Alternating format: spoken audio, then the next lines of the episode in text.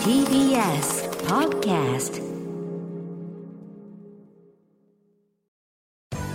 滋慶学園 COMグループ presents あなたの夢は何ですか？この番組は滋慶学園 COMグループの提供でお送りします。自分の好きなことを仕事にしたい。でも資格は持っていないし高校では勉強づけ。私の夢を叶えられる専門学校があればいいな。あなたの夢は何ですか？滋慶学園 COMグループはあなたの夢を実現します。今すぐホームページを。滋慶学園 COMグループ presents。あなたのあなたのあなたの夢は何ですか？こんばんは。今夜は私花輪がお送りします。このプログラムは毎回人生で大きな夢を追いかけている夢追い人を紹介します。あなたの夢は何ですか？今日の夢追い人はこの方です。えーこんばんは。フリーランスでクリエイティブディレクターアートディレクター、えーデザイナーあとは演出の仕事をしている宝和太です。よろしくお願いします。よろしくお願いします、お願いします、えー、宝さんはまたすごいですね。いろんなお仕事そうですね。やられてますはねい。さまざまなお仕事されてますけどもその中でもこう、まあ、メインというとどのお仕事になるんですか？基本はアートディレクターとデザイナーがメインで、で、えー、とクリエイティブディレクターっていうのはまだ僕みたいなものは、あのできないもっと素晴らしい人がいる仕事だと思うんですけど、時々でもそのポジションについてくださいっていうのはあります。すごいですね。もともとえーアートのこうディレクターをクリエイティブあしながらでいろいろ仕事の幅が広がっていったって感じですかね。そうですね。もともとやっぱデザイナーから始まってロゴのデザインだったり、まあ、うん。広告のデザインだったりで上司みたいな存在でアートディレクターとか、うん。さらにその上にクリエイティブディレクターの方がいらっしゃってっていうところから始めてます、なるほどですね。あの高橋さんはどういった業種のこうデザインをされるんですか？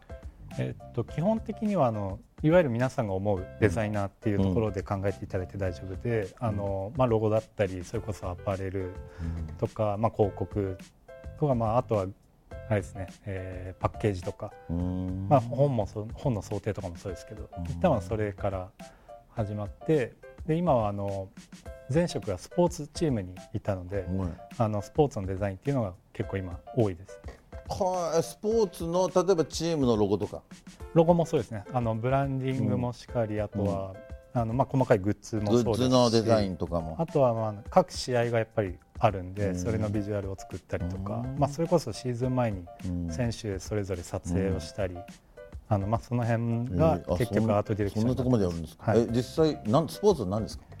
えっと主にバスケットボールです。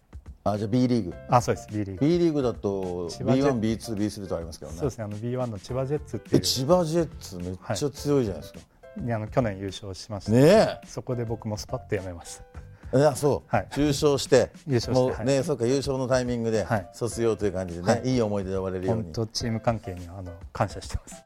そんな宝さんがクリエイティブの仕事をやりたいと思ったきっかけをちょっと教えてほしいんですけども。はい、はい。あのーきっかけは高校の時あの、うん。僕大学までバスケはプレイヤーでやってたんですけどああのーバスケプレイヤーですか？プレイヤーでした。は高校の時にあのまあもともとデザインが好きでうん。見るのも、で高校の時のウェアをあの業者さんと一緒に作らせてもらって、うん。その時何も作れない存在だったんですけどああでもないこうでもないっていうのをうん。偉そうにあうん。の業者さんにお願いして、うん。であの高校からはいいよ宝に任せるからみたいなす感じで、ごい。高校から？はい、その時にっていうのがきっかけかもしれない。ただもともとあの世田谷から銀座にあのうん。幼稚園の時から通ってて、あの対名小学校ってあ知ってる。あそこの有名だ。あのちあょっとど真ん中にあるところでしょ？はい、アルマーニの制服で話あそこ題になりましたそうだからめちゃくちゃおしゃれな制服で有名なところですよそうです。あねのちょっと紺色のは制服、あれを着てました。いいやすごいな。でもなるべくしてなったという感じでございますね。ありがたいえーえーそんな、えー、宝さんが、えークリエイティブなお仕事に向かって学んだ学校を教えてほしいんですけどもはい、えー東京コミュニケーションアート専門学校に通ってました。それのグラフィックデザイン科ですはい。はい。入ってみて他校と違うなとかって思ったとこあります？いろんなあの特色というか一つの建物の中に、ん。あのまあ、漫画を描く人がいたりゲーム作る人がいたりで、いろんなジャンルのあの学生さんと触れ合えたんで、うん。あの例えばデザインだけやってればいいとかではなくて、あなんかジャンルによって考え方違うんだなっていうのは一番大きかったかもしれないです。あとは海外の韓国の方だったり、まあ、アメリカとかヨーロッパの方も結構来てたんで、うん。あのまあ英語とか韓国語とかもあのちょっと聞いたりして。うん。そっか世界中から通われてたんですね、はそうね。それは楽しかったです。はい、えーそんな高さんのようにねクリエイティブなお仕事を目指している後輩たくさんいると思いますけども、えーアドバイスがあればお願いします。あのまあ、アドバイスを言えたほどの人間ではないんですけど、いえいえ。あの一つ思うのはやっぱりうん。かなり大変な業種なんで、うん。あの生半可な気持ちでやってしまうと、まあ、結局夜が遅いとか、あと、まあ、一つの制作物だけ作ればいいわけじゃないんで、作り手としてはあのかなり量が多かったりとか、もうとにかく根気と,、えー、と向き合わなきゃいけない業種でもあるんですけど、うん。あのそこをまず大変なんだなっていうのを思った方がいいっていうのはあります。あの基本的にデザイナーっていうとかっこいいし、うん。なんかあのちょっとこう尖った人みたいなところは印象としてあるんですけど、うん。実際真逆でうん。めちゃめちゃこう這いつくばって、うん。あのスポンサーさんにいっぱい質問したりとか、うん。あのまあ、いろんな質問を逆にされますし、それに対してアイデアも出さなきゃいけないし、うんでも一番のあのなぜそれができるのかっていうのは多分みんな一緒で楽しいからうん。できるんですよね。うん。なんでそれだけを忘れないように、うん。大変だけどその分めちゃめちゃ楽しいっていうのだけ思っておけば多分どんなことがあっても大丈夫だと思います。はい、はいそこ大事ですね。はい、まあ何でも大変ですからね。はい、ええ確かにありがとうございます。はいえーそんな宝さんもっと大きな夢があるのでしょうか。宝和忠さんあなたの夢は何ですか？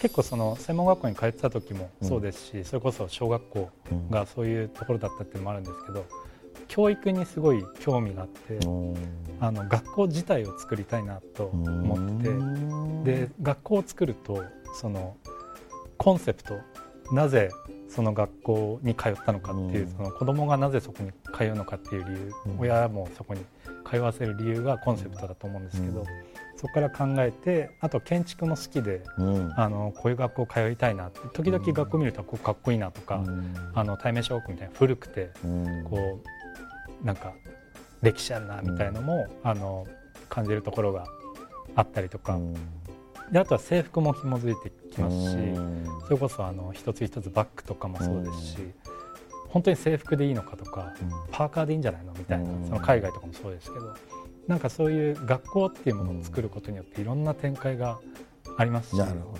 そこから育った人を見るっていうのはめちゃめちゃ興味があるなと思ってそれが最大の目標です。ね。なるほどね。やっぱ時代が変わってますからね。はい、もっとえーそういうの幅広く、をねちゃんと本当真正面から教育してくれる人もそういう学校もないでしょうし、はい、素晴らしいです。ありがとうございます、さあ、えーこの番組は YouTube でもご覧になれます。あなたの夢は何ですか？TBS で検索してください。今日の夢追い人はさまざまなクリエイティブなお仕事をしている宝和忠さんでした。ありがとうございました。ありがとうございました。